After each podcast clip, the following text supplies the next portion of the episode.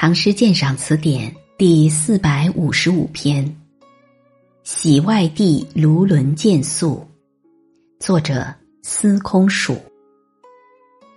静夜思无邻，荒居旧业贫。雨中黄叶树，灯下白头人。以我独陈酒。愧君相见贫，平生自有份，况是蔡家亲。司空曙和卢纶都在大历十才子之列，诗歌功力相匹，又是表兄弟。从这首诗，尤其是末联“平生自有份，况是蔡家亲”。可以看出他俩的亲密关系和真挚情谊，而且可以感受到作者生活境遇的悲凉。蔡家亲在这里是指表亲的意思，因为杨户是蔡邕的外孙，因称表亲为蔡家亲。据《原新闻房唐才子传》卷四载，司空曙磊落有奇才。但因为性耿介，不甘全要，所以落得宦途坎坷，家境清寒。这首诗正是作者这种境遇的写照。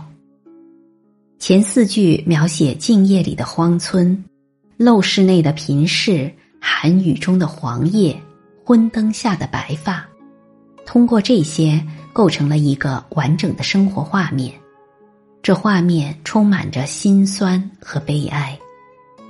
后四句直接诗题，写表弟卢纶来访见宿，在悲凉之中见到知心亲友，因而喜出望外。晋人于碧云《诗境浅说》中说道：“这首诗前半首写独处之悲，后半首言相逢之喜，反正相生，为律诗一格。从章法上看，确实如此。”前半首和后半首一悲一喜，悲喜交感，总的倾向是统一于悲。后四句虽然写喜，却隐约透露出悲。愧君相见贫中的一个“愧”字，就表现了悲凉的心情。因之题中虽着喜字，背后却有悲的滋味。一正一反。互相生发，互相映衬，使所要表现的主旨更深化了，更突出了。这就是反正相生手法的艺术效果。比兴兼备也是这首诗重要的艺术手法。雨中黄叶树，灯下白头人。这不是单纯的比喻，而是进一步利用作比的形象来烘托气氛。特别富有诗味，成了著名的警句。用树枝落叶来比喻人之衰老，是颇为贴切的。树叶在秋风中飘落，和人的风烛残年正相类似，相似点在衰飒。这里树作为环境中的景物，起了气氛烘托的作用，类似起兴。自从宋玉九变提出“悲哉秋之为气也，萧瑟兮草木摇落而变衰”，秋风落叶就常常被用以塑造悲的气氛。这首诗中的黄叶树，自然也烘托了悲的情绪。笔性兼用，所以特别富有艺术感染力。明谢真。四明诗话卷一云：“为苏州曰，窗里人将老，门前树已秋。”白乐天曰：“树出黄叶日，人欲白头时。”司空曙曰：“雨中黄叶树，灯下白头人。”三诗同一机杼，司空为优。善状目前之景，无限凄感，现乎言表。其实这三首诗之妙，不只是善于状景物，而且还善于射御。司空曙此诗“雨中黄叶树，灯下白头人”，之所以为优，在于比韦应物、白居易的诗多了雨景和昏灯这两层意思。虽然这两层并无比的作用，却大大加强了悲凉的气氛。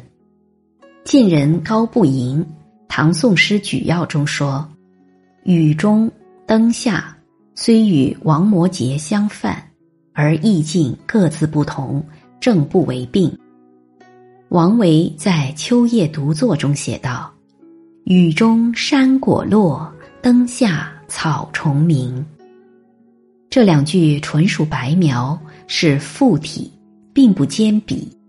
不仅意境不同，手法亦自有别。马岱有一首《坝上秋居》，写道：“落叶他乡树，寒灯独夜人。”诗语虽然近似司空曙，但手法也并不一样。马岱的诗“落叶他乡树，寒灯独夜人”。只写了坝上秋居、漂泊异乡、孤独寂寞的情景，不曾以树喻人，其中没有比的意思。而司空曙的“雨中黄叶树，灯下白头人”这两句之妙，就在于运用了性而兼比的艺术手法。本篇鉴赏文作者林东海。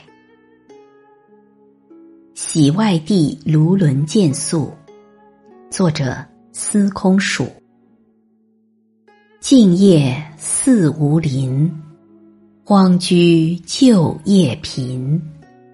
雨中黄叶树，灯下白头人。